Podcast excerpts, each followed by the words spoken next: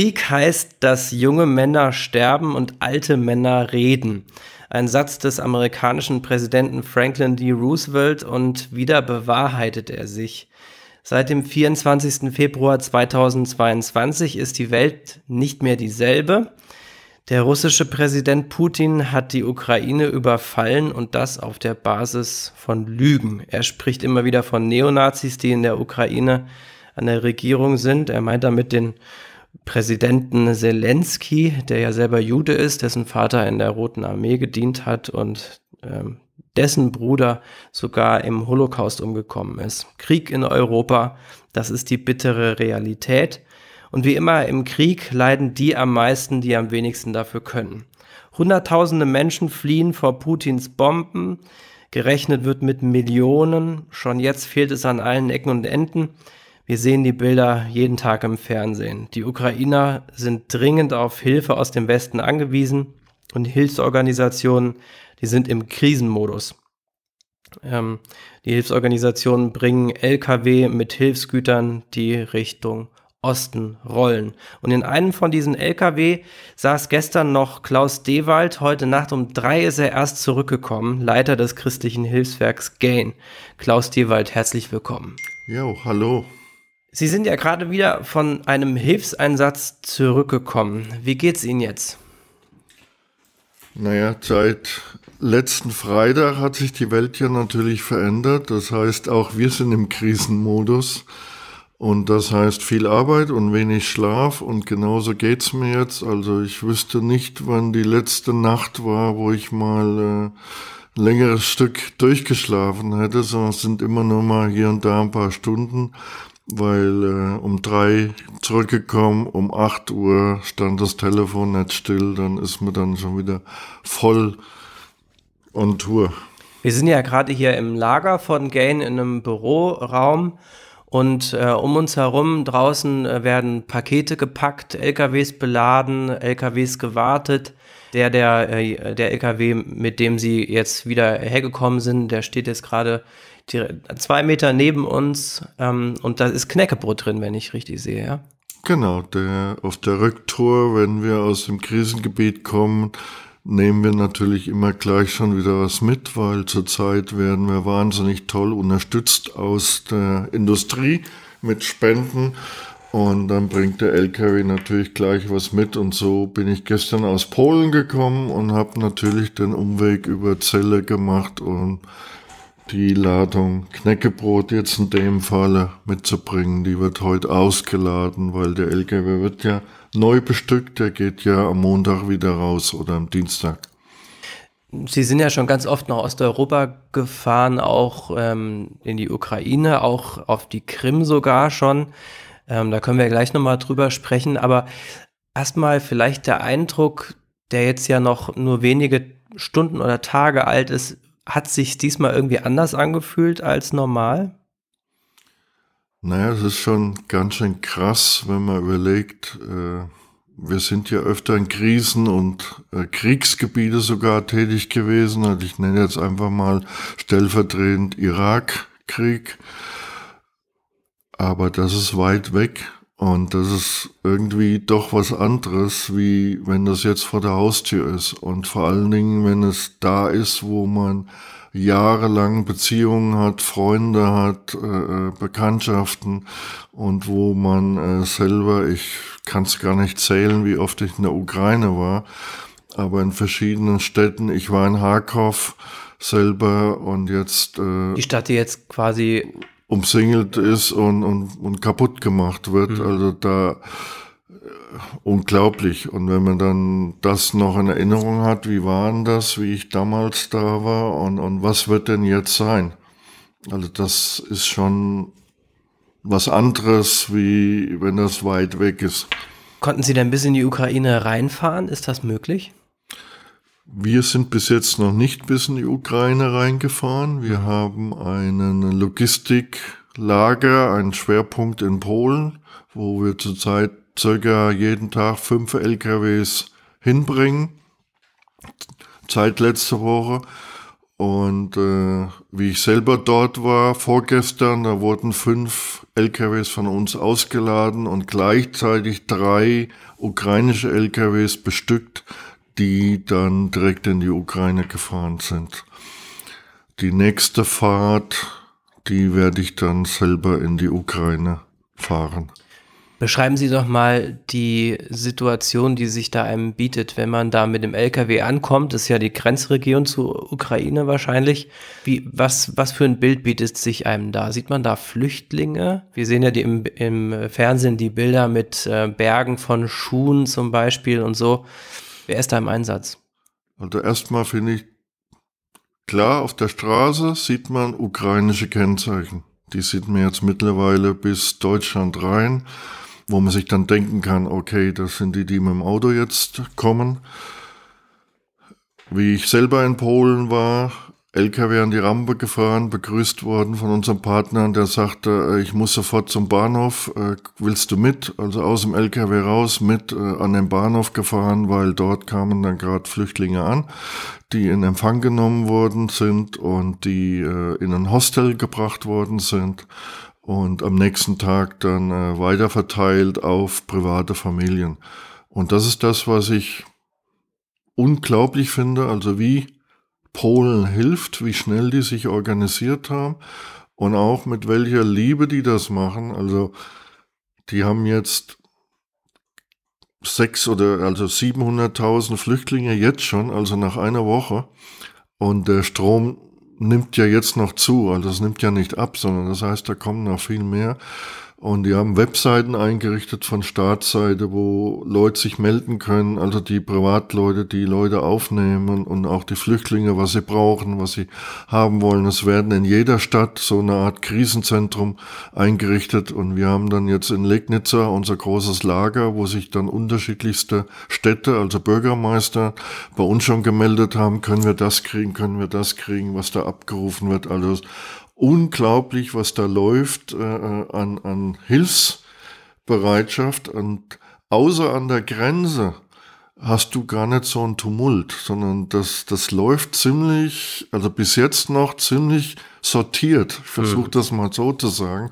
Und das finde ich unglaublich, also echt klasse. Und auch wie die polnische, ja, einfach die Normalbevölkerung, also jeder räumt da ein Zimmer und, und ja, und ich und ich und ich, wir waren dann ja in, in Privatfamilien, die eben äh, äh Flüchtlinge aufgenommen haben. Das sind ja keine reichen Leute muss man sich ja nicht vorstellen. Das sind normale Leute wie du und ich. Und die Dimensionen sind ja auch äh, ganz andere als zum Beispiel 2015, als äh, der Flüchtlingskrise seit 2015, wo wir, ich glaube, maximal eine Million Flüchtlinge im Jahr in Deutschland aufgenommen haben.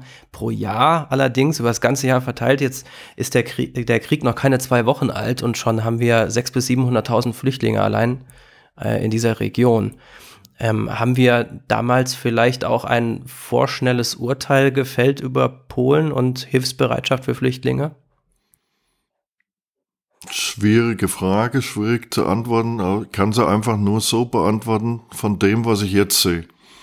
Und von damals, das habe ich nicht so mitgekriegt, die Position von Polen, und das habe ich auch nicht gesehen, aber was ich jetzt sehe, mhm. ist offene Häuser, Polen sagt ganz klar, alle ukrainische Flüchtlinge können kommen, wir schicken keinen nach Hause. Und das ist unglaublich, weil das ist ja eine ganz andere Aussage. Ich meine, wenn da 30 Millionen kommen, keine Ahnung, was dann wird. Also jetzt sind es vielleicht bis äh, am Ende vom Wochenende eine Million und das ist ja das, wo unser Land dann gestöhnt hat. Äh, und in Polen merke ich bis jetzt, wow, das äh, äh läuft und auch die Kürze der Zeit. Ich meine, hier reden wir von, von einer Woche wo die Ströme ankommen und bis jetzt es noch gesittet läuft. Heute Morgen habe ich andere Töne gekriegt, ein paar, weil jetzt äh, anscheinend doch die, die äh, Kapazitäten erreicht sind. Also jetzt äh, äh heute Morgen noch organisiert, dass für jeden Tag ein äh, Zug mit, äh, also ein Zug meine ich, ein LKW mit äh, Matratzen nach Polen fahren. Also da merke ich jetzt schon, dass es knapp wird und dass die, die äh, Hilferufe sage ich mal, dringender werden, aber für gezielte Ware, also nicht für alles Mögliche und nicht für all, alles durcheinander, äh, weil das habe ich auch gesehen. Also Was brauchen denn die Menschen jetzt gerade am nötigsten? Erstmal eine helfende Hand. Was meine ich damit? Jemand, der Hallo sagt und Willkommen sagt und vielleicht eine Tasse Kaffee hat und äh, erstmal ein bisschen Zeit verbringt und vielleicht auch eine Umarmung. Das ist erstmal das Allernötigste. Und dann geht's natürlich weiter. Äh, du hast einen Koffer dabei oder so ein Rolli. Ich meine, da ist jetzt dein ganzes Leben drin. Äh, mehr hast du gerade nicht mehr. Äh, und dann muss man sich überlegen, je nachdem, wo in welcher Stadt ist, sind die Leute ja schon 24, 48 Stunden auf der Flucht. Also dann musst du auch nicht mehr groß reden, sondern da musst du, also wie gesagt, die Umarmung, den Kaffee und dann brauchst du ein Bett. Mhm. Und ein Bett, und wenn es eine Matratze ist mit einer Bettdecke und einem Kissen. Und dann geht's erstmal drum, jetzt schlaf erstmal zehn Stunden und morgen ist ein neuer Tag und dann sehen wir weiter und dann kriegen wir auch irgendwas für dich hin. Und dann geht's natürlich, äh, äh, äh, ob das ein Hygienepaket ist oder, oder erstmal Lebensmittel oder also das Allerdringendste. Und das, das, was ich in Polen bis jetzt gesehen habe, ist dann eben die Verteilung auf die Familie, weil dann gibt's ja auch wieder ein Dach und eine warme Stube und und ein Zuhause und freundliche Menschen um dich rum, weil die sind ja schon ganz schön verschreckt auch, gerade die Kinder und so, je nachdem, wo sie herkommen. Haben Sie da Erfahrung gemacht mit Leuten? Also wenn man so die, die in die Gesichter schaut, was empfinden Sie da? Erstmal ein Schrecken und eine Einsamkeit, weil wie geht's meinem Mann? Also das sind ja Familien. Der möglicherweise mit dem Gewehr in der Hand durch Kiew läuft. läuft ja, oder irgendwo anders da. Sondern äh, das ist nun mal so, dass äh, die Männer nicht mit dürfen. Und dann hast du halt die Frauen und die Kinder und äh, da ist natürlich sofort die Sorge neben der Übermüdung und dem, wie geht's weiter, äh, wie geht's meinem Familienangehörigen, meinem Bruder, meinem Mann, meinem Onkel, mein was weiß ich was, äh, der ja in der Ukraine ist. Und da äh, gibt's dann natürlich auch die Tränen. Also weniger, dass jetzt die Flüchtlinge beschossen worden sind und dass die ganz tiefe traumatische Sachen erlebt haben, habe ich jetzt noch nicht so erlebt, aber eben diese Zerrissenheit, wie geht's weiter, Zukunft und äh, was macht mein Verwandter, also Bruder, Mann etc. Das sind natürlich die Nöte.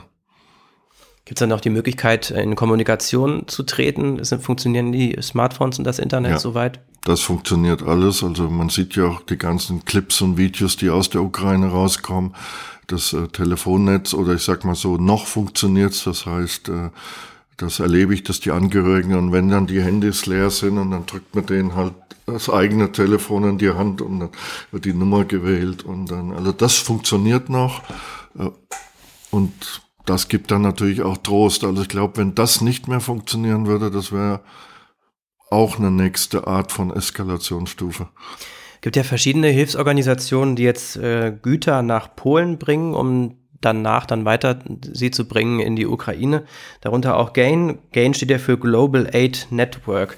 Wie haben Sie sich darauf vorbereitet? Es gab ja schon länger die Geheimdienstberichte, die dann veröffentlicht wurden, mit Absicht natürlich von, der, von den USA, um zu sagen, da steht eine Invasion bevor. Wann haben Sie angefangen, sich darauf vorzubereiten? Naja, generell würde ich sagen, sind wir eine Art von vorbereitet für egal welche Krisen. Wir haben äh, ein Lager, wir haben viele Menschen, die mitmachen. Wir stehen mit der Industrie in Kontakt, jetzt für auch normale Projekte und haben hier immer einen Durchschlag hier in unserem Lager, wo Menschen sortieren, Hilfsgüter abgeben und wir Ware vor Ort auch einfach vorhalten für diverse Krisen. Das heißt, zum Beispiel Lebensmittel zum Beispiel. Unverderbliche wahrscheinlich dann, oder? Ja, oder selbst, ich meine, wenn ich jetzt äh, Lebensmittel, die meisten haben ja zwei Jahre Haltbarkeitsdatum, die werden bei uns dann eingelagert und wenn die stehen für einen Krisenfall und das Datum verschwindet und ich krieg neue Ware, dann wird die eingelagert und die, die da ist, wird eben dann versendet, so dass wir immer ein, Grundstock an Ware haben. Das war jetzt auch in der Ukraine-Krise, als es losging, konnte am nächsten Tag sofort ein LKW rausfahren, mit dem dringend benötigsten, weil es einfach hier bei uns auf dem Lager da ist. Und dann mit dem, wie ich eben gesagt habe, in der Schnelle, was da alles passiert ist, so ist auch hier in Deutschland natürlich das ganz schnell gegangen, dass äh, wir natürlich dann sofort äh, in Krisenmodus, versuch das mal so zu sagen, gegangen sind und dann unsere Leute, jetzt hier meine Mitarbeiter, sofort die Firmen angerufen haben, das und das ist los, äh, kriegen wir noch was, können wir auf eure Hilfe rechnen, das wird gebraucht, äh, etc. etc. Und dann ist die Industrie, die sofort Ware bereitgestellt hat, befreundete Spediteure, ich habe auch einen LKW, stell den, äh, kann mitfahren äh, und so weiter. So haben wir. Äh, die melden sich dann bei Ihnen. Genau. Sagen, ja. Die, das Netzwerk haben wir vorher aufgebaut und das ist einfach jetzt in dieser Krise mit der ganzen Betroffenheit zeigt es einfach, dass es funktioniert. Das, was vorher aufgebaut war, dass es da ist und dass dann auch die Beziehungen an der Stelle halten, dass eben auch Unternehmer auf ihrem äh, Profit erstmal verzichten und ist jetzt eine Spediteur, der fährt mit zwei LKWs auch rund um die Uhr mit unseren mit. Deswegen kriegen wir auch so einen Durchlauf hin. Es gibt ja überall in Deutschland, auf der ganzen Welt eigentlich äh, Solidaritätsbekundungen mit den Ukrainern und Ukrainerinnen. Wenn ich jetzt hier mich umschaue, um uns herum viele freiwillige Helfer, auch im Vorgespräch, da gab es dann auch Leute, die schon ihre, die ihre Pakete einfach abgestellt haben, die sie mitgebracht haben. Wie schätzen Sie die, die Hilfsbereitschaft der Deutschen ein? Na, die war, ist eigentlich immer groß. Vielleicht ist sie jetzt noch, also ein Tickchen größer, auch aus der Betroffenheit, dass es vor unserer Haustür ist. Ich meine, wir haben letztes Jahr das Ahrtal gehabt, da haben wir Ähnliches erlebt. Und bei Krisen davor auch. Also Deutschland hilft, Deutschland hilft gerne und in der Not stehen die Menschen zusammen, auch in unserem Land. Und ich würde sagen, hier ist eine Not, also stehen wir zusammen.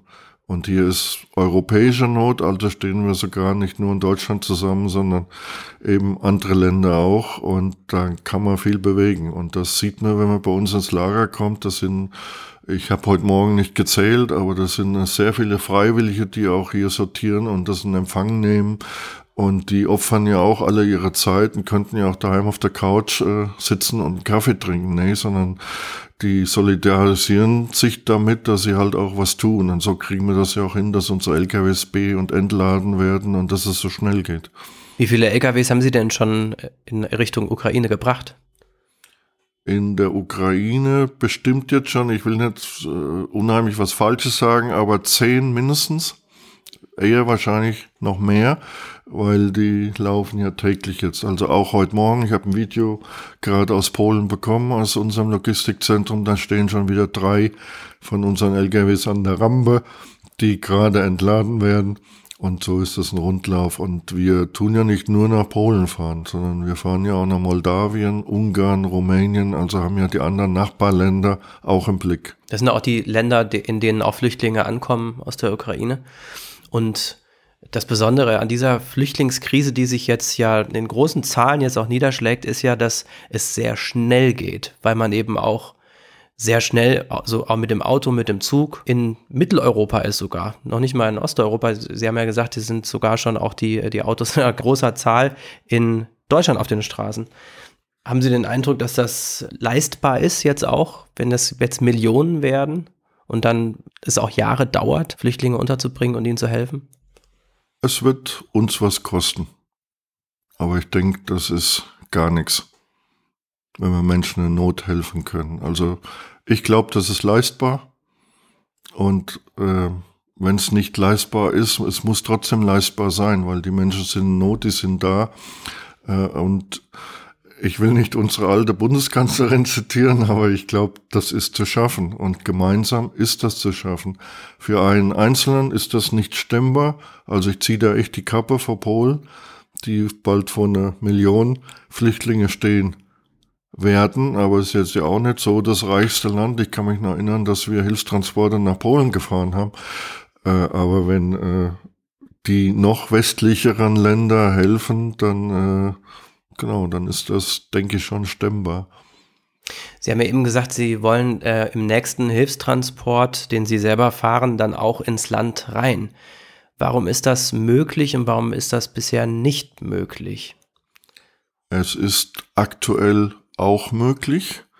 Es gibt immer mal eine Zeit, wo man kurz innehält und überlegt, geht das? Äh, gibt es da Kampfhandlungen? Ist es sicher? Äh, kann man das machen? Und wir haben ja letzte Woche schon drei LKWs in die Ukraine gesandt. Also von daher, es ist möglich. Es ist natürlich nicht ganz ungefährlich und es ist halt unter erschwerten Bedingungen möglich. Wir werden einen Korridor eingerichtet bekommen und deswegen Von wem? bin ich auch bereit, na, von offiziell. Also von der, ähm, von der Ukraine, nicht von, äh, weil das Wort Korridor macht ja jetzt auch in den Medien die Runde, humanitäre Korridore. Deswegen habe ich das Wort benutzt, sonst hätte ich das so wahrscheinlich gar nicht benutzt. Also erstmal haben wir hohe militärische Kontakte auf der polnischen Seite, die helfen uns, dass wir gut über die Grenze kommen und bringen uns auf die ukrainische Seite. Dann wird natürlich ein Fahrzeug ein bisschen präpariert und zusammengestellt in Konvois, weil wir möchten ja nicht, dass man da drauf schießt. Also die kriegen äh, Signale drauf, auch oben auf die aufs Dach, damit äh, Drohnen das erkennen, dass es äh, Hilfstransporte sind und dann wird zusammengefasst und dann gibt's äh, äh, bestimmte Zeiten, die vereinbart werden, an denen halt so ein Transport dann fahren kann. Der wird dann natürlich auch militärisch begleitet, also von der ukrainischen Regierung dann in dem, dem Falle. Und da gibt's oder gab's Verhandlungen, dass die dann nicht beschossen werden. Jetzt ähm, scheint es ja so, dass Putin zunehmend nervös wird mit jedem Tag, mit dem keine großen Erfolge eingefahren werden können. Es ist die Rede davon, dass der Krieg brutaler wird, ähm, dass Bombardierungen es äh, geben wird, dass diese Korridore, die humanitären Korri- Korridore dafür, dazu dienen, um eben die Zivilbevölkerung rauszubekommen, damit dann die Städte auch wirklich in Schutt und Asche gelegt werden können. Das ist zumindest das, was befürchtet wird. Fürchten Sie, dass auch irgendwann Hilfstransporte angegriffen werden könnten? Naja, wenn man ganz offen darüber redet, ist ein Hilfstransport auch erstmal ein LKW. Und da ist Behälter, da ist was drin. Und da kann ich, da steht so ein LKW neben uns, da kann ich jetzt ganz schwer reingucken, wenn der zu ist. Und ich würde Waffen aus Westeuropa auch nicht mit einem Militärfahrzeug da reinfahren, weil das ist sofort sichtbar. Aber so ein ziviler LKW, und jetzt wird's schwierig, wenn das zunimmt und gemacht wird und dann bedroht das natürlich alle Fahrzeuge, weil man eben, weil ich würde ja auch am Waffentransport würde ich vielleicht auch ein rotes Kreuz draufkleben. Um. Ja, ich denke, damit habe ich alles gesagt. In der Ukraine ähm, gibt es ja immer mehr auch die Rufe nach der NATO, auch ein Eingreifen der NATO. Das ist laut den Verantwortlichen in der NATO ausgeschlossen. Auch Frau Baerbock hat das wieder betont, unsere Außenministerin. Das wird nicht gehen, weil es am Ende dann einen Konflikt und im, den Bündnisfall eben auch hervorbeschwören würde, dass dann eben die NATO in einen Konflikt mit Russland tritt. Auch die Flugverbotszone, die die, die Ukraine gefor gefordert hat, die wird es so nicht geben. Jetzt ist es so, die Rufe in der Ukraine nach Unterstützung werden immer lauter, auch nach weiteren Waffenunterstützungen. Wie sehen Sie das? Jetzt haben Sie gerade die Waffentransporter angesprochen. Ist das gut, dass Deutschland mit Waffen hilft zur Verteidigung oder sehen Sie das eher kritisch? Also ich finde es generell ganz schwierig. Mehr Waffen heißt mehr Krieg. Und mehr Krieg heißt mehr Opfer. Und wenn man von der humanitären Seite kommt oder auch von der humanen Seite, ey Leute, lasst uns zusammensitzen und drüber reden. Und jede Waffe, die da mehr reinkommt, ich kann natürlich die Position der Ukraine verstehen, die wahrscheinlich unterlegen wird.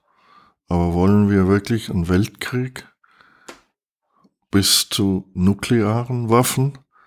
Und das darf man nicht unterschätzen. Hier sind zwei Länder, die aufeinander losgehen. Und wenn die NATO noch eingreift, Bündnisse, die hochgerüstet sind, bis zum geht nicht mehr.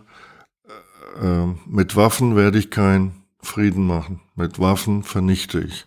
Die einen oder die anderen. Im Krieg gibt's keine Gewinner. Also das ist jetzt schon ausgeschlossen, dass irgendjemand gewinnen kann. Aber für mich wäre jetzt wichtig, wie kann ich das beenden? Jetzt mal egal wer und wie und Schuldfrage kann man später drüber reden, aber Waffen sind ganz schlechter Beender von einem Krieg. Ist nämlich genau das Gegenteil. Es geht ja auch darum, dass man äh, ihnen, dass man den Ukrainern das die Möglichkeit gibt, sich selbst zu verteidigen. Also wir sehen ja nicht nur das ukrainische Militär, sondern auch Zivilisten, die sich jetzt bewaffnen, die sagen, ich ähm, zur Not sterbe ich eben für mein Heimatland. Ich glaube, wenn jetzt Zelensky oder wer auch immer ein wahrscheinlich ein russischer, ein ukrainischer Bürger da wäre, der würde wahrscheinlich sagen, wir brauchen diese Waffen, um uns zu verteidigen. Wir wollen unser Land nicht Putin überlassen. Was sagen Sie dazu? Kann ich natürlich verstehen, die Seite aus Außenstehender, der kein Ukrainer ist, wird man vielleicht auch sagen, hey, du bist kein Nationalist und so weiter und so fort. Ich, da bleibe ich bei meiner Meinung, mehr Waffen heißt mehr Krieg. Da ist wahrscheinlich vorher schon einiges schiefgelaufen, bevor Waffen überhaupt äh, geredet haben und Sie haben ja so einen guten Eingangsspruch schon gesagt mit den jungen Leuten und den alten Leuten. Krieg heißt, dass junge Männer sterben und alte Männer reden. Richtig, vielleicht sollten die Jungen jetzt mal reden. Und äh, ich weiß nicht, was das dann für ein Ergebnis wird, ob dann die Ukraine erstmal vielleicht russisch besetzt wird oder ich bin kein Politiker, mhm. aber ist man wirklich bereit, einen Preis zu zahlen wie im Zweiten Weltkrieg? Soll es darauf hinauslaufen? Das ist ja so eine Frage, die eine, eine ganz wichtige Frage ist in der christlichen Ethik. Darf ich eigentlich zur Waffe greifen? Darf ich mein Vaterland verteidigen? Oder von mir aus mein Mutterland? Darf ich meine Familie mit Waffengewalt verteidigen? Muss ich mich ergeben? Müssen Christen Pazifisten sein? Und ähm, es ist ja, glaube ich, sehr schwer, das irgendwie abzuwägen. Denn auch Deutschland und Europa wäre ja nicht befreit worden, wenn die Alliierten nicht eingegriffen hätten. Ich selber habe da auch meine Fragezeichen. Und vielleicht kann man auch keine wirkliche Lösung auf diese Fragen finden, weil man es eigentlich nur falsch machen kann. So sehe ich es auch. Ich habe es eben gesagt, im Krieg gibt es keine Gewinner. Aber es gibt hoffentlich viele, viele Menschen, die an Jesus glauben, die jetzt im Gebet ich glaube, das können wir auf jeden Fall tun. Und ich würde nochmal einen Unterschied machen. Gibt es einen Vernichtungskrieg? Und vielleicht werden die einen sagen, das ist es doch jetzt schon. Keine Ahnung. Oder da tue ich mich natürlich jetzt auch schwer, ein klares Urteil zu fällen. Aber ich bleibe bei der Meinung, dass ich persönlich ganz schwierig finde, noch mehr Waffen weil noch mehr Waffen heißt noch mehr Leid. Wenn Sie beten, wofür beten Sie dann im Blick auf die Ukraine und Russland? Erstmal für Frieden. Ich habe ganz tolle Freunde bei den Ukrainern und ich habe ganz tolle Freunde bei den Russen. Und beide sind Menschen. Und die, die meine Freunde sind, die können auch als Ukrainer und als Russen miteinander reden. Hm. Und die finden das beide ganz furchtbar, was da passiert, dass Menschen aufeinander losgehen. Und so eine Ebene müsste man schaffen, dass die Menschen miteinander reden. Jetzt versuchen die ja miteinander zu reden. Ähm, ich glaube, an der belarussischen Grenze finden die Verhandlungen statt. Die russische Seite sagt Entmilitarisierung und dann in Anführungsstrichen Entnazifizierung, das heißt Absetzung der Regierung, das, ist unsere, sind unsere Bedingungen. Das äh, lässt ja nicht gerade hoffen, weil das ja im Prinzip be bedeutet, ihr müsst kapitulieren. Wie nehmen Sie das denn wahr, wie Christen miteinander umgehen? Gibt es da, sehen Sie, gibt es da Kontakte zwischen ukrainischen und russischen Christen? In, der, in Russland wird es ja auch immer schwerer, Informationen zu bekommen. Jetzt werden ja gerade die letzten Medien aus dem Land geworfen, aufgrund des neuen Gesetzes, wo man für ins Gefängnis bekommen kann, 15 Jahre lang, wenn man ähm, aus Sicht der russischen Regierung falsch über den Konflikt berichtet, ihn zum Beispiel äh, diese Militäroperation oder Spezialoperation zum Beispiel als Krieg bezeichnet oder ja, wenn man einfach als Journalist seine Arbeit macht. Gibt es da noch Beziehungen? Ja. Eigentlich sollen, äh, laut, wenn man Putin glaubt, sind das, sind das ja, ist das ja ein Brudervolk. Die Ukrainer sind ja unsere Brüder dass man die Brüder nicht beschießt, steht auf einem anderen Blatt, aber Wie sieht es aus bei den Glaubensgeschwistern? Also ich kenne einige, die in Beziehung, in Kontakt stehen und die sich gegenseitig vergeben und auch Russen, die sich entschuldigen äh, und auch gemeinsam beten. Deswegen sage ich, auf der menschlichen Ebene ist das möglich. Und auch Brüder in der Familie gehen ab und zu mal aufeinander los. Ich meine, das ist natürlich jetzt eine andere Dimension. Ein ja? anderes Verhältnis, ja. ganz klar. Aber mhm. ich meine, äh, in den Familien ist auch nie nur Frieden, um das mal äh, da mit reinzunehmen. Und ich glaube, Frieden ist möglich, weil es sind ja auch Brüdervölker. Müssen wir doch gar nicht äh, groß drum rumreden. Und dass die aufeinander losgehen, ist schon richtig schwierig. Geben Sie doch mal einen Einblick in die Ukraine. Wir lesen zwar und äh, hören zwar auch viel über das Land, aber wie ist es denn so aufgeteilt? Im Osten ja, gibt es ja eine sehr viel stärkere russische Minderheit oder russische Bevölkerung, die eine, eine Nähe zu Russland auch hat. Wie sieht es denn insgesamt so aus? Sie waren ja schon oft auch im Osten der Ukraine. Im Westen ist natürlich, sind es mehr Ukrainer, also weniger. Die sprechen dann auch nicht Russisch, sondern Ukrainisch. Oder zumindest, ja. die können Russisch wahrscheinlich, aber. Also alle können, alle können Russisch. Können Russisch und ich hoffe, dass auch alle in der Ukraine Ukrainisch können, weil das die Staatssprache ist. Es ist leider nicht so. Es gibt natürlich viele Russen, die kein Ukrainisch sprechen, das ist klar. Und auch das ist ziemlich bekannt, dass äh, je weiter östlich äh, mehr vermehrt Russen leben und äh, dass da schon auch ein, ja, ein, vielleicht ein ethischer Cut ist. Also ist wie bei uns, äh, sind die Bayern sind auch anders da wie die Hamburger. Also das merkt man schon. Aber doch ist es doch ein Volk. Und äh, es gibt genug Russen, um da wird für mich das auch jetzt zu schwarz-weiß oft gesehen. Damals als, äh, äh, ich sag mal, das Baltikum sich abgespalten hat von der Sowjetunion, da waren auch viele Russen mhm. in der Friedensschlange. Also Russe ist doch nicht gleich Russe. Also mit dem, wie wir das vielleicht füllen. Oder um dann nochmal zurückzukommen, Pole ist doch nicht gleich Polen. Vielleicht müssen wir da mal anfangen, neu zu denken äh, über Menschen, die einfach in Osteuropa leben und vielleicht ein, eine andere Historie haben und ein bisschen andere Kultur. Aber hallo, ich kann die doch nicht einfach in eine Kiste reinstecken und so sind die. Und ich erlebe eben auch in Deutschland Menschen, die schwierig sind und Menschen, die toll sind und das erlebe ich in all den Ländern dort genauso. Und die tollen Menschen, die können auch miteinander, ob die ukrainisch sind, ob die russisch sind, ob die polnisch sind, ist doch egal. Wie, wie äh, lange sind Sie denn schon nach Osteuropa unterwegs? Ja, wir haben eigentlich angefangen vor 31 Jahren. Also mein allererster Hilfstransport ging in die Sowjetunion. Da gab's äh, diese Länder ja noch. Kurz vor nicht. knapp, ja, kurz vorm Ende. Richtig. Mhm. Und da war ich natürlich im Baltikum, aber es gehörte Weißrussland, Russland, Ukraine, aber das war da noch alles die Sowjetunion. Und danach gab es eben die einzelnen Länder und so bin ich danach auch in den einzelnen Ländern gewesen, habe auch die ganzen Veränderungen sozusagen mitbekommen. Also auch jetzt bei den, ich sage jetzt mal im Baltikum von äh, Freiheit von der UdSSR zum eigenen Land, äh, viermal die Währung wechseln bis zum äh, Beitritt in die EU, Zwischenlösung dazwischen, äh, Beitritt in die NATO, jetzt zum Westen gehörend, was vorher zum Osten war. Also das ist schon ein Riesenumbruch passiert von äh, sozialistischem System in eine Demokratie, von äh, Grau und, und dunklen Farben, in bunte Farben äh, etc. Das haben Sie quasi miterlebt. Ne? In den letzten 30 Jahren, genau. Mhm. Ich war sowohl im März 91 äh, in der Schlange, äh, damals im Baltikum und war auch äh, beim Push in Moskau, als der Jelzin den Gorbatschow gepusht hat. Also war schon eine interessante Zeit.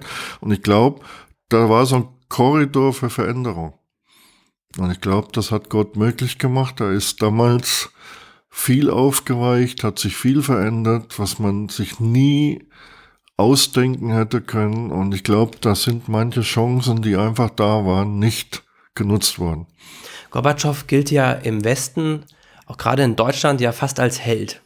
Wie er agiert hat, wie besonnen, wie er auch einfach die Zeichen der Zeit erkannt hat und auch es versucht hat, Russland Richtung Demokratie zu bewegen.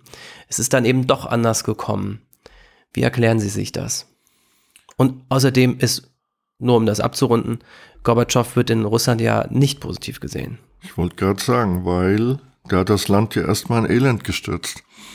Also es ist ja im Westen Zerbruch. So erlebt worden, ist ja klar. Im Osten ist ja erstmal alles zerbrochen.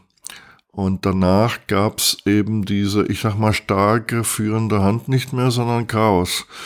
Und das, bis sich das Chaos durch, durch ein System ersetzt hat, das ist natürlich die Zeit der Chance gewesen.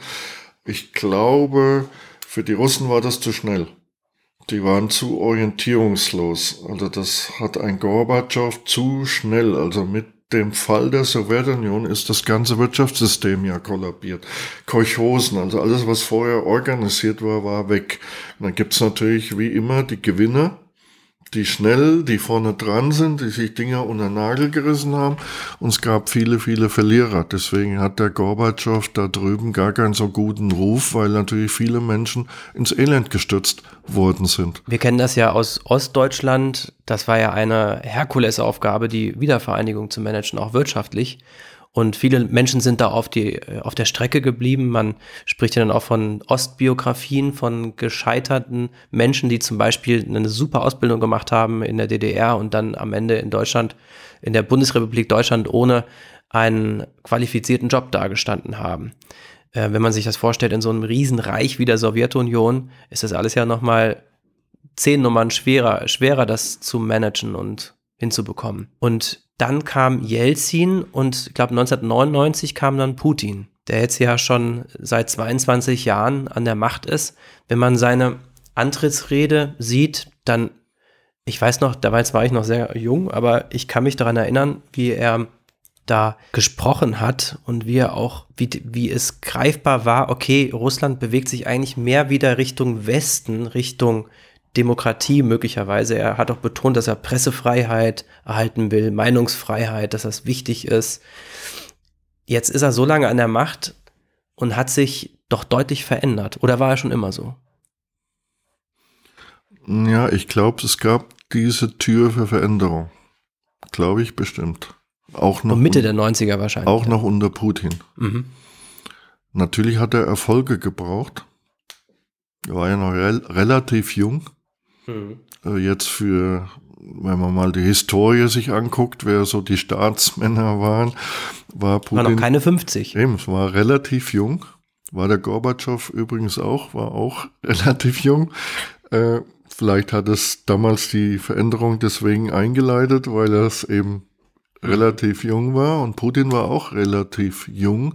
Und natürlich war er der starke Mann. Ich meine, Putin hat natürlich einen, einen Hintergrund, Militärausbildung, Geheimdienst. Klar äh, ist der ein anderer Charakter und ein, ein Mann, der Kante zeigt. Und ich glaube, nach dem, ich habe das immer so verglichen wie ein Labyrinth. Ein Labyrinth sind ja lauter Mauern und kennt man ja dann. Und als die Sowjetunion äh, sich aufgelöst hat, ist das Labyrinth weggenommen. Aber die Menschen haben es nicht begriffen. Die sind genauso gelaufen, als gäbe es noch ein Labyrinth. Und da hat man wahrscheinlich auch nach dem starken Führer, ich versuche das mal so zu sagen, äh, gerufen. Also das Land Russland selber. Und mit unter Putin, mit Putin, unter Putin, äh, ist es ja auch wieder aufwärts gegangen muss man ganz klar ja an der Stelle ja auch sagen, weil er natürlich mit mehr, also mit eiserner Hand da auch geführt hat. Und der Putin, jetzt nochmal im Vergleich zu dem Gorbatschow, ob es jetzt aktuell noch so ist, aber der wurde ja geliebt. Also das war ja der große, starke Mann, weil der hat wieder Ordnung in das Chaos reingebracht. Und da hat man wahrscheinlich die Chancen, die es damals gegeben hat, nicht gut genutzt. Was wären das für Chancen gewesen für den Westen?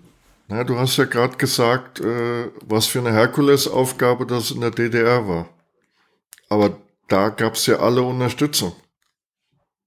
Da gab es ja Hilfen. Da gab es ja äh, Natürlich auch das Negative, dass Leute, die ausgebeutet haben, es gab alles. Ganz klar, auch bei uns in der DDR. Aber trotzdem gab es, ich sag mal, einen großen Bruder, der dem kleinen Bruder geholfen hat und unter die Arme gegriffen hat. Das hat ja da gefehlt. Komplett. Das heißt, sie waren ja auf sich selbst äh, gerichtet, haben ein sozialistisches System gehabt, was ja viel älter war wie denn das in der DDR. Also das ist ja eine Generation länger, dass das funktioniert hat. Und da hätte man vielleicht mehr helfen, Hilfe anbieten müssen, ehrliche Hilfe auch. Und die war natürlich nicht da. Ich meine, damals gab es Abrüstungsverhandlungen.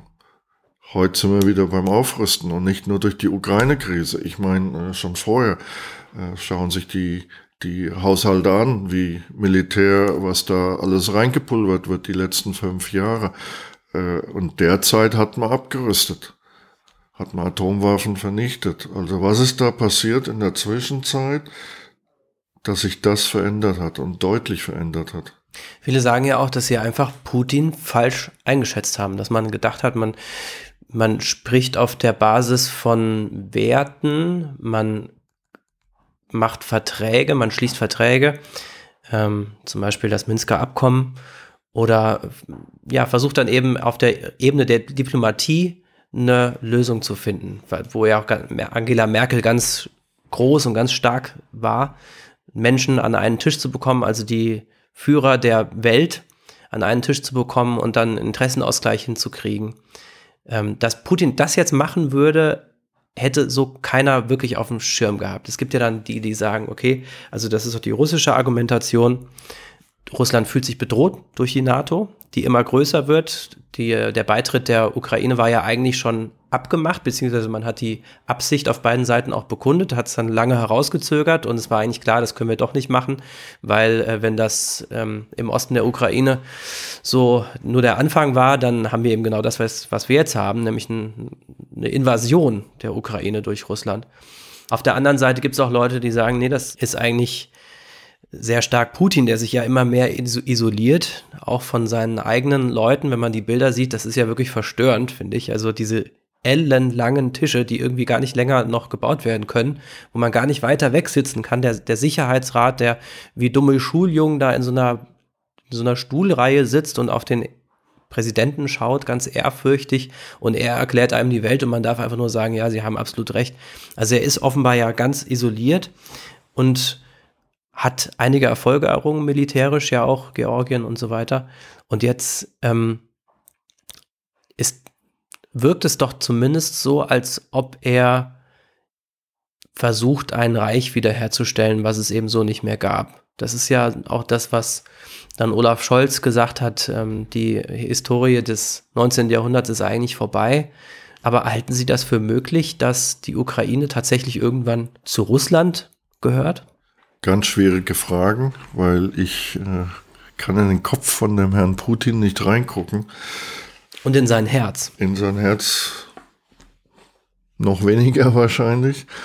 Ich glaube schon, dass der sich verändert hat. Ich habe ja eben schon gesagt, es gab die Zeit, da hat er dem Westen die Hand hingehalten und hat der Westen vielleicht Eigeninteressen gehabt und hat sie nicht äh, angenommen. Es gab ja auch mal Gespräche, dass NATO und Warschauer Pakt Vergangenheit sind, also 19. Jahrhundert, schließen wir mal ab äh, und machen ein äh, West, westliches Sicherheitsbündnis, also inklusive Russland. Das hätte wahrscheinlich was verändert. Und dann hätten sich auch unsere Staatsmänner mit dem Herrn Putin auseinandersetzen müssen. Also das wäre ja wahrscheinlich nicht so leicht gewesen, aber da hätte man sich zusammensetzen müssen und zusammen der Chance ist das ja beraubt worden. Nur jetzt kann man natürlich reden, was hätte, wann, wäre was. Wir haben jetzt eine Situation. Ich glaube, jetzt gibt es kein Zurück mehr. Die NATO ist vielleicht einen Schritt zu weit gegangen. Der Westen, die Amerikaner, der Putin auch. Der wird nicht zurückgehen, nur untergehen. Und jetzt muss man halt überlegen, geht er unter? Aber zurückgehen geht er nicht. Unser Bundespräsident Steinmeier hat ja gesagt, es gehört kein, großen, kein großer Mut dazu, ein schwächeres Land anzugreifen. Es gehört aber sehr viel mehr Mut dazu, sich dann wieder zurückzuziehen.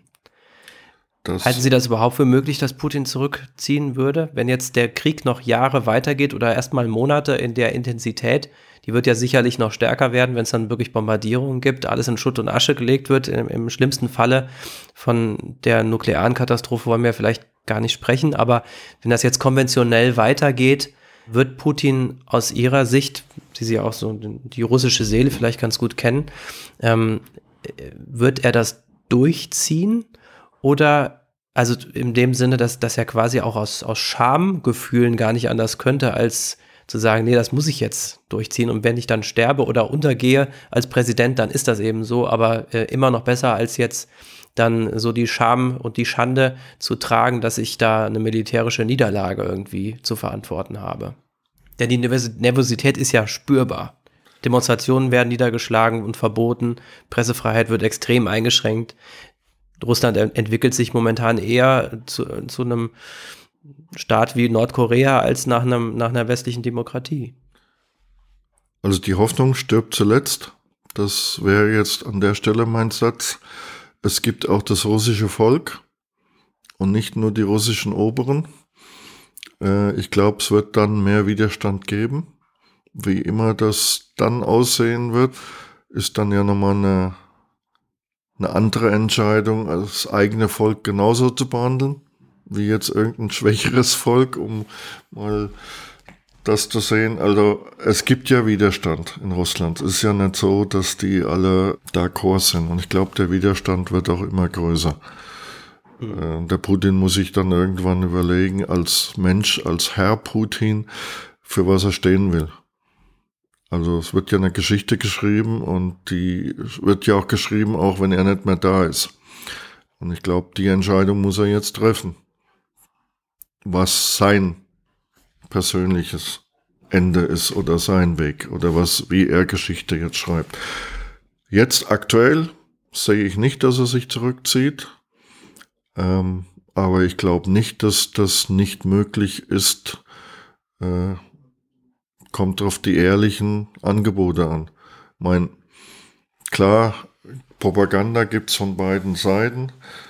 Ich glaube, der Westen und die NATO ist einfach einen Schritt zu nah rangetreten. Und jetzt will er wieder Abstand haben.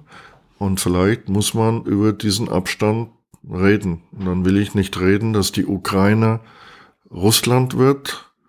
Es gibt auch andere Länder, die übelst verleugnet als Vasallenstaaten oder wie auch immer äh, man die bezeichnet. Also ich glaube schon, es gibt ein souveränes, unabhängiges Ukraine neben Russland, aber mit Bedingungen.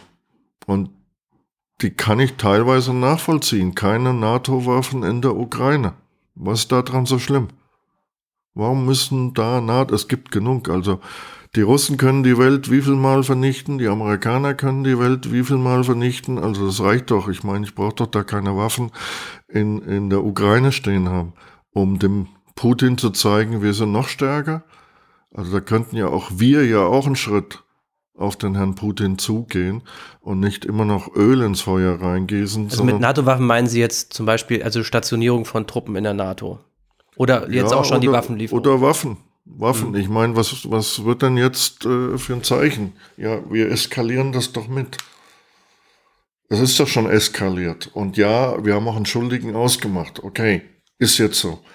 Und jetzt kann auch ich überlegen, also beide Seiten, wie unterstütze ich das ukrainische Volk, aber welchen Schritt kann ich denn auf den Herrn Putin zugehen? Und mich nervt das echt, dass die Amerikaner russisches Öl kaufen aber wir kein russisches Erdgas kaufen sollen.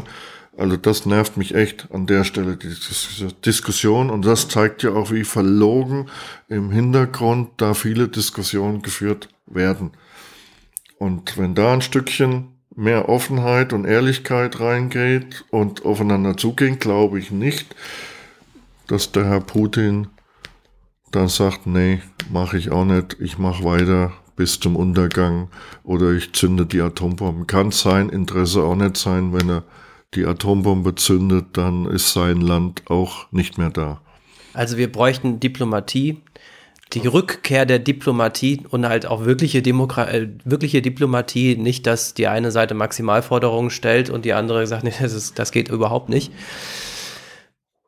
Wir werden sehen, ob's, ob sich dieses Fenster nochmal öffnet. Vielleicht ich persönlich, jüngere Menschen ja. die da jetzt mal miteinander ja. reden und nicht die alten. Wir kommen Knacke. wieder auf den, auf den Satz zurück. Krieg heißt, dass junge Männer sterben, alte Männer reden.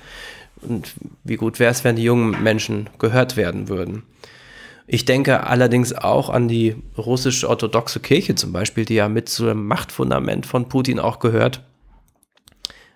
Ob, ob es da nicht auch im Hintergrund mal Gespräche geben kann über die Kirchenführung der russisch-orthodoxen Kirche, die ja auch nicht alles mitmachen muss, denn sie ist ja nicht nur eine Religionsgemeinschaft in der, in der, in Russland, sondern eben auch ein absoluter Machtfaktor, auf den Putin momentan absolut zählen kann. Aber Gain ist ja ein christliches Hilfswerk, ein, der humanitäre Partner von Campus für Christus, also eine christliche Hilfsorganisation mit natürlich guten Kontakten zu lokalen Kirchengemeinden, allerdings eher im evangelischen Bereich und wahrscheinlich auch eher im freikirchlichen Bereich.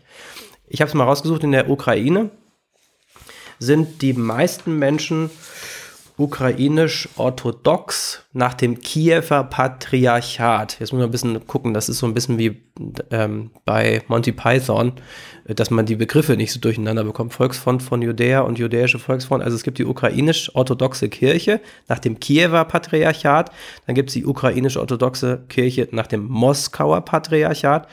Die sind sich nicht grün äh, untereinander.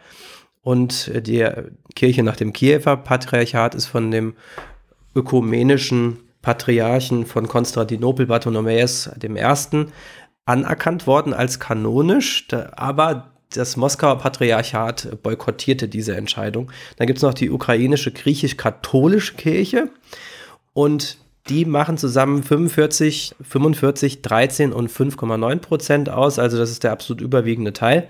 Insgesamt so 65 Prozent. Und dann kommen die protestantischen Gemeinschaften und Kirchen. Ein Prozent. Ganz wenige Protestanten eigentlich nur. Aber von diesen ähm, 1% Protestanten sind die wenigsten Lutheraner oder so, sondern die meisten sind Baptisten.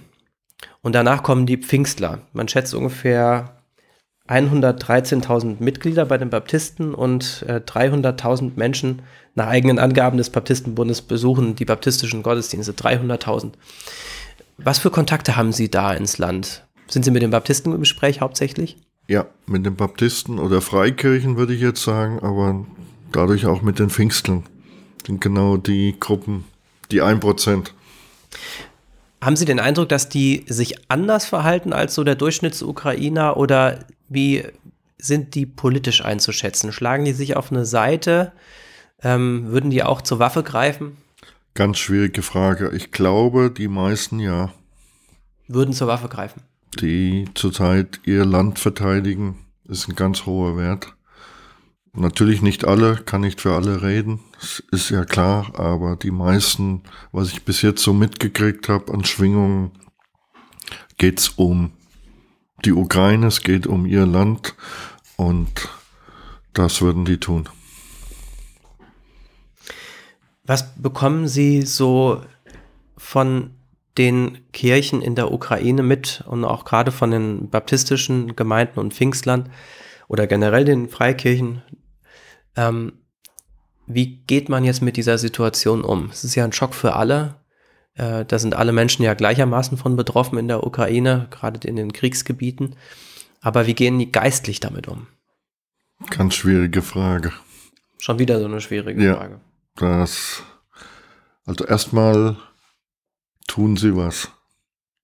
Sie helfen nämlich auch in der Ukraine den Menschen in der Not. Das ist das, was ich sehe haben Gebetstreffen, Gebet, 24-Stunden-Gebet, also es wird auch geistlich gearbeitet. Hm.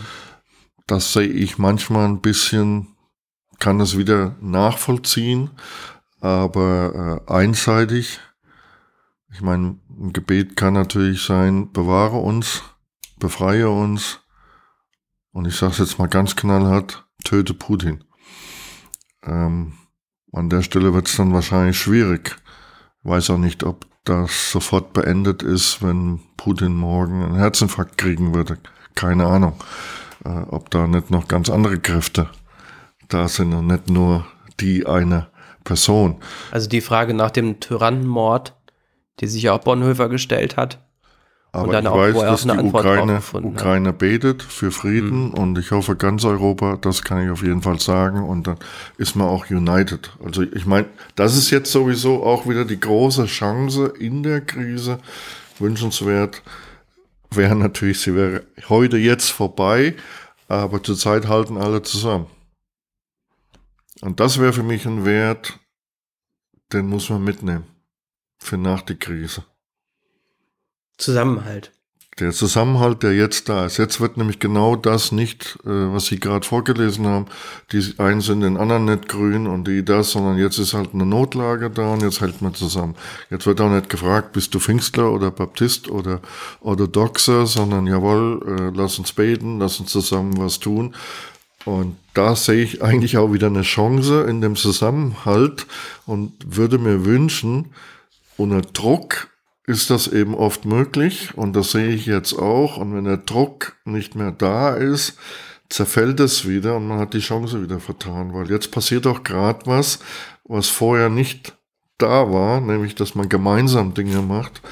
Und wenn dann der Druck weg ist, dann kann man es doch weiter so machen mhm. und nicht wieder in das alte Schema zurückfallen das würde ich mir wünschen, auch für die ganze geistliche Welt, Gemeinden in der Ukraine, die jetzt äh, natürlich unter Schockstarre sind, aber auf der anderen Seite aber auch die sind, die jetzt unheimlich viel mobilisieren, die Menschen in Not helfen, also auch sehr aktiv sind und das Ganze eben miteinander.